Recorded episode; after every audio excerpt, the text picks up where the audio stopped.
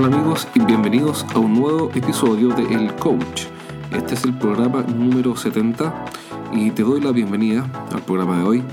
Vamos a hablar varias cosas que te van a servir definitivamente para aumentar tus ventas y llevar tu negocio al próximo nivel. Hoy día quiero conversar sobre un problema que es universal para todas las empresas. ¿A qué me refiero? Me refiero a que nosotros tenemos, todos tenemos, una serie de productos y servicios que queremos vender. Y por alguna razón nuestros clientes nunca saben todo lo que podemos hacer por ellos. Eh, hace poco estuve en una empresa que tiene más de 64 servicios.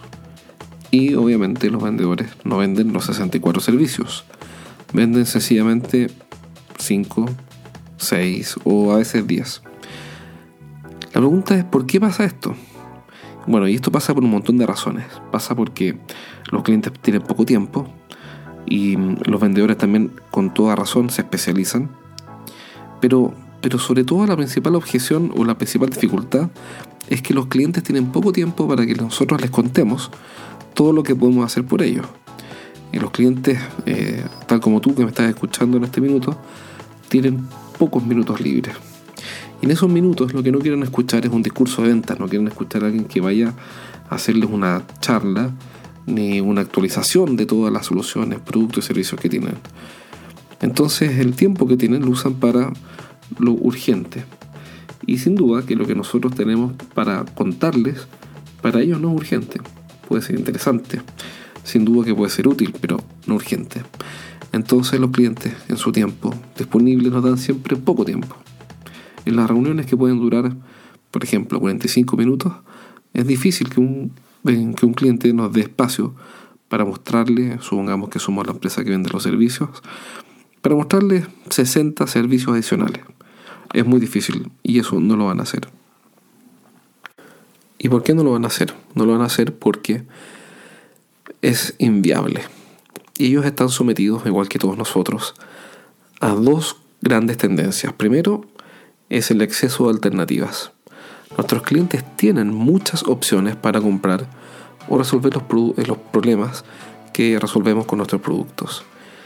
Desde importar directamente, fabricar alguna cosa eh, desarrollar el servicio internamente o comprarle un proveedor nuevo o quizá un proveedor actual, alguno histórico, pero el punto es que reemplazarnos no es nada difícil, es algo bastante simple.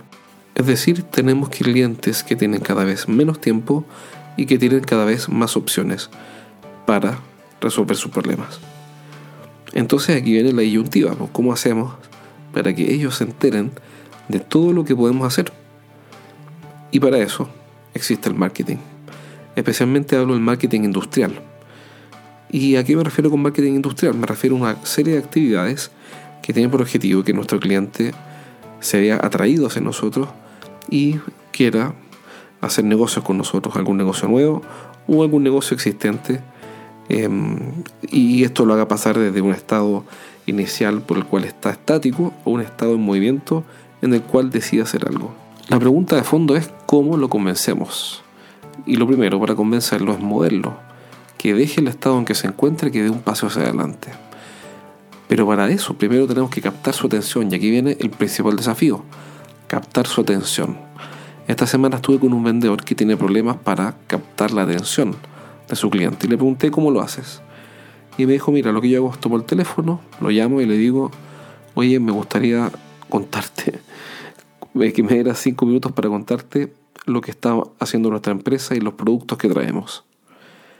Obviamente, cuando alguien te llama con ese acercamiento, eh, nadie se interesa. Es muy difícil interesarse en recibir un vendedor que quiere venir a mostrar en qué está su empresa y qué productos trae. Entonces le dije, oye, tenemos que buscar una forma diferenciada de captar la atención de nuestro cliente.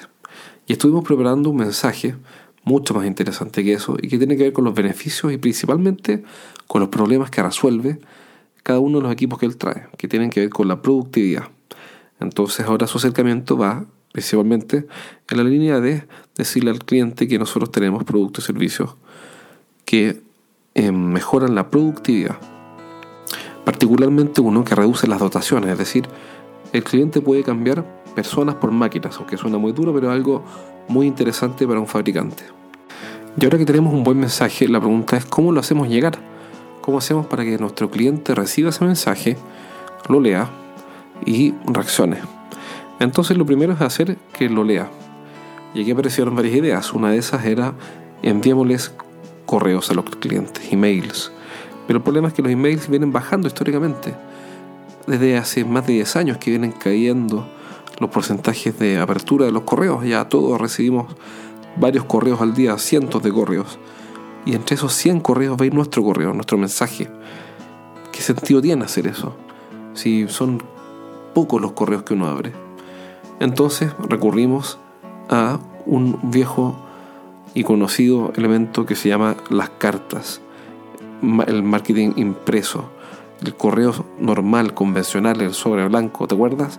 Hace unos años atrás existía una cosa llamada sobre, y en ese sobre nosotros poníamos una cuestión llamada carta, y esa carta era un papel que contenía palabras, y eso no era digital, era sencillamente un papel escrito.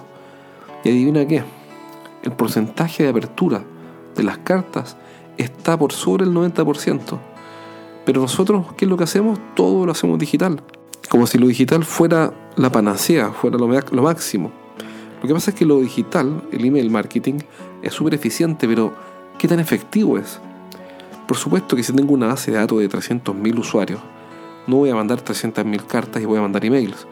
Pero si tengo una base de datos de 100 clientes industriales que compran mis productos, mis máquinas, mis camiones, lo que sea, o tengo una base de datos de 300, por supuesto que es más, más eficiente mandarle emails, pero ¿es más efectivo? ¿Cuánta gente va a abrir esos correos? Por eso existen estas cosas llamadas cartas, que son papeles dentro de sobres.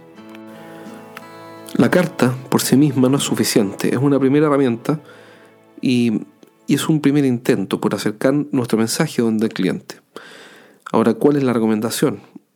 La, metodología de envío de cartas de correo directo está probadísima en Estados Unidos porque lleva más de medio siglo. Que dicen las buenas prácticas del eh, correo directo. Entre otras cosas dice que no basta con una carta, sino que necesitamos tres cartas. Una carta enviada al día 1, otra al día 15 y otra al día 30. Son tres cartas. Y si a eso le podemos agregar un repaso de telemarketing, entonces tanto mejor. Fíjate entonces cuál es el elemento que necesitamos. El elemento que necesitamos es una lista de clientes, una base de datos de, de, de, contactos. Ojo, y ojo con esto. Cuando les pido a las empresas que me entreguen o que me muestren su base de datos, su lista de contactos para empezar a hacer este trabajo del envío de cartas, que a todo esto necesita práctica, entrenamiento, dedicación, conocimiento y prueba, mucho, mucha prueba, porque hay títulos que sirven más que otros, hay formas de redactar, etc. Bueno, lo que me entregan es un listado de empresas. Pero uno no hace negocio con empresas. Uno hace negocio con personas que trabajan en empresas. Entonces, no nos sirve escribirle una carta a los señores Besalco, ni a los señores Besanilla, ni a los señores Microsoft. Lo que necesito es el nombre del gerente o del comprador o del técnico o del jefe de logística, en fin, de la persona dentro de esa empresa. Entonces, lo que obtengo es una lista de personas a las cuales puedo influenciar con un mensaje que sea súper interesante. ¿Y qué viene después? Viene el envío de las correspondencias. Y luego del envío de la correspondencia, el telemarketing para repasar. Y te quiero dejar un desafío, haz la prueba. Escribe una carta ofreciendo algún beneficio o mostrando alguna novedad a un listado de clientes. Envíalas por correo, cuestión que te va a costar en dólares, menos de medio dólar. Y después de que llegaron las cartas, considera una semana por lo menos, llama a tu cliente, pregúntale, oye, estimado cliente, te mandé una carta con información hace una semana y quisiera saber si te llegó esa información. Y si te llegó, ¿qué opinaste de lo que te mandé? Y te vas a sorprender. Las personas cuando reciben un sobre con una hoja doblada en su interior a su nombre, lo abren y lo leen y si tienen algo interesante que decirte como feedback. Haz la prueba esta semana ella y saca conclusiones. Saca conclusiones de qué fue lo que funcionó bien y de qué fue lo que funcionó mal. Repite el ejercicio y de a poco vas a ir puliendo la técnica y destrabando las principales dificultades. Y lo más importante, comienza hoy. Comienza ahora a hacer estas pruebas y te vas a dar cuenta de que llevar tu negocio al siguiente nivel no es tan difícil. ¿Por qué? Porque sencillamente lo que necesitamos es nunca dejar de vender y que nuestra empresa sea una fábrica de clientes. Recuerda que toda esta información y un montón de información gratis adicional, así como los capítulos, los tres primeros capítulos de mi libro, Los siete pecados de los ejecutivos de ventas, están disponibles en mi página web estrategiasdeventa.com para que los descargues. Recién nos llegaron dos órdenes de libros desde México, así que muchas gracias Rosario y muchas gracias Álvaro. Acabamos de hacer los envíos. En realidad salen el día lunes, no, los acabamos de hacer. Acaban de llegar las órdenes y el día lunes salen. Eh, así que muchísimas gracias por confiar en nosotros y por hacer este pedido de dos libros a Ciudad de México. Eh, a todos ellos un abrazo. Recuerda escribirnos si quieres tener dudas o quieres que toquemos algún tema en este podcast. Si quieres conversar sobre algún asunto, si quieres, en fin, resolver dudas o comentar algo, escríbeme, mándame un correo a jorge.estrategiasdeventa.com y me comprometo a responderlo. Te mando un abrazo desde Santiago de Chile. Soy Jorge Zamora y nos vemos pronto en el programa número 71.